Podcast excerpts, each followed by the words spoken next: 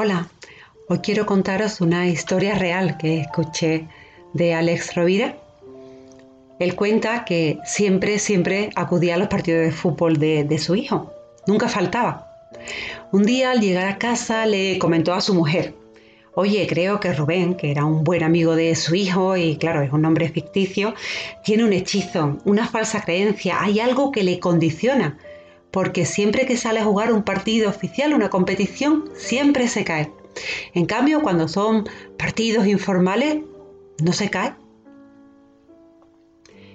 Quiso la casualidad que algún día después, antes de saltar los niños al terreno de juego, escuchó como el padre de, de Rubén le decía a Rubén, venga Rubén, vuélvete a caer torpe. Empezaba a reírse.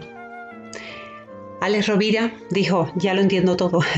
Se acercó al padre y le dijo, oye, he observado que tu hijo es un crack, es un chaval magnífico, pero suele caerse, ¿no? Bueno, el padre responde, es que es torpe. Alex responde a esto, yo no creo, no creo que tu hijo sea torpe y no quiero juzgarte, válgame Dios.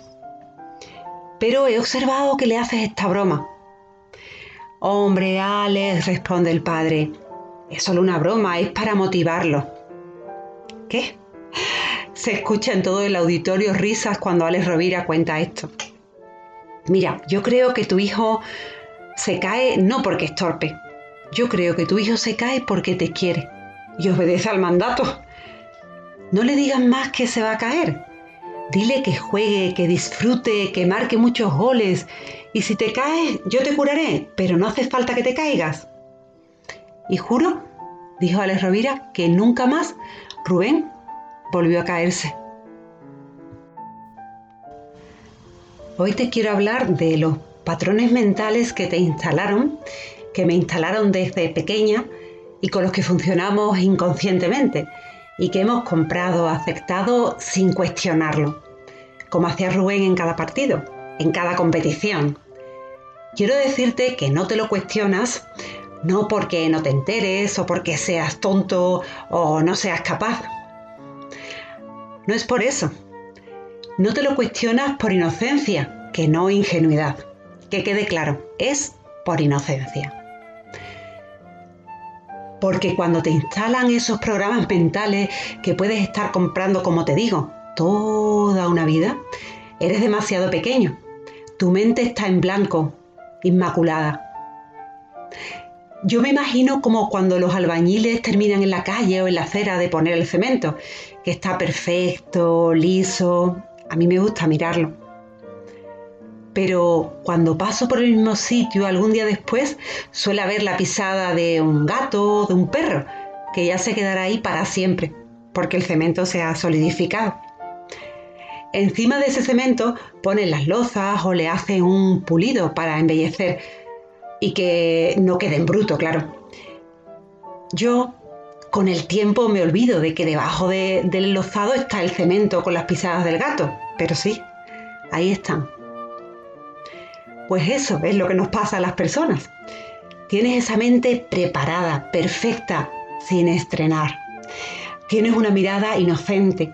La inocencia interior de un niño. Se ve claro que un niño tiene esa inocencia, esa pureza, esa autenticidad. Tienes la necesidad de aprender. Necesitas aprender para sobrevivir. Pero dependes de los demás. Dependes de los demás en toda la extensión de la palabra te mueres si no fuera así. Físicamente necesitas que te alimenten, que te limpien, que te den un techo, que te proteja del calor, del frío, de la lluvia. Emocionalmente dependes también de los demás para sobrevivir. Normalmente mm, en el entorno donde naces estarás rodeado de tus padres, algún hermano, quizás algún familiar como tío o abuelo, además de estar inmerso en una sociedad y en una cultura determinada. Como te digo, necesitas a ese entorno para sobrevivir. Después, cuando crezcas un poco, tienes que tener unas herramientas para relacionarte con los demás, progresar y continuar tu aprendizaje en la vida. ¿Tú crees todos te lo dicen, lo crees en tu corazón con la entrega de un niño, con el amor incondicional de un niño.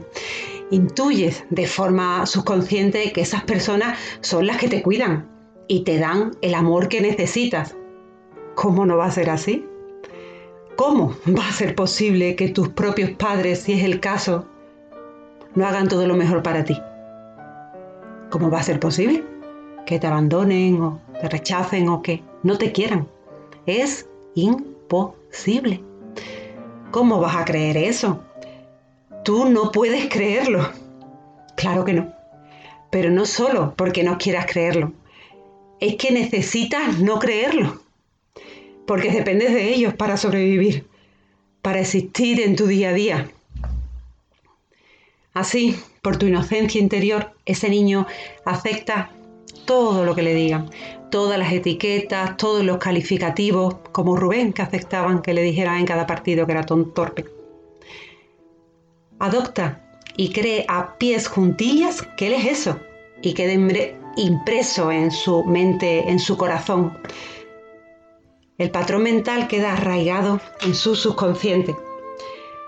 Te haces mayor y a ese cemento manchado con las creencias que te han inculcado, que no eres tú, recuérdalo, que es lo que has aceptado sin dudar por tu inocencia interior, pues lo cubres, quizás trabajando sin parar, quizás conectando la tele, el móvil, las redes sociales, quizás bebiendo. La cosa es no sentir, no sentir el silencio, porque entonces puedes darte cuenta de que no estás bien que te sientes solo, que no sientes calma, serenidad en tu vida,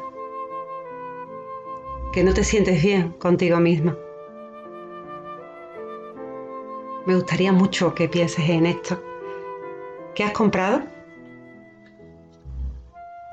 Hasta ahora he hablado de tu entorno más cercano, pero también estas reflexiones se extienden a la sociedad en general. ¿Qué cosas estamos comprando? qué cosas aceptamos en nuestro día a día, a quién o a quiénes les puede interesar que estemos inmersos en la carrera de la rata. Es decir, trabajar, trabajar mucho para pagar, pagar mucho. Hipoteca, impuestos y además consumir, consumir mucho para mantener un sistema donde gana el materialismo, el egoísmo, donde puede estar hasta bien visto pisar al otro para alcanzar el puesto o meta que quieres, para alcanzar lo que algunos pueden creer que es el éxito en la vida. Me gustaría también que lo pienses.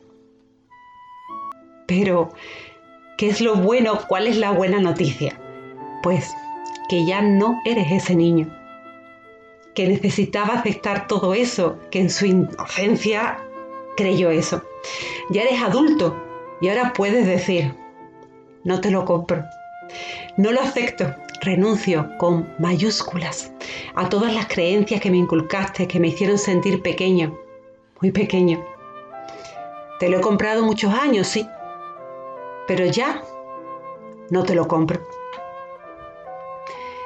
Aquí acaba mi tercer podcast. Quiero dedicárselo a mi querido hijo Juan, una persona fantástica un abrazo grande para todos.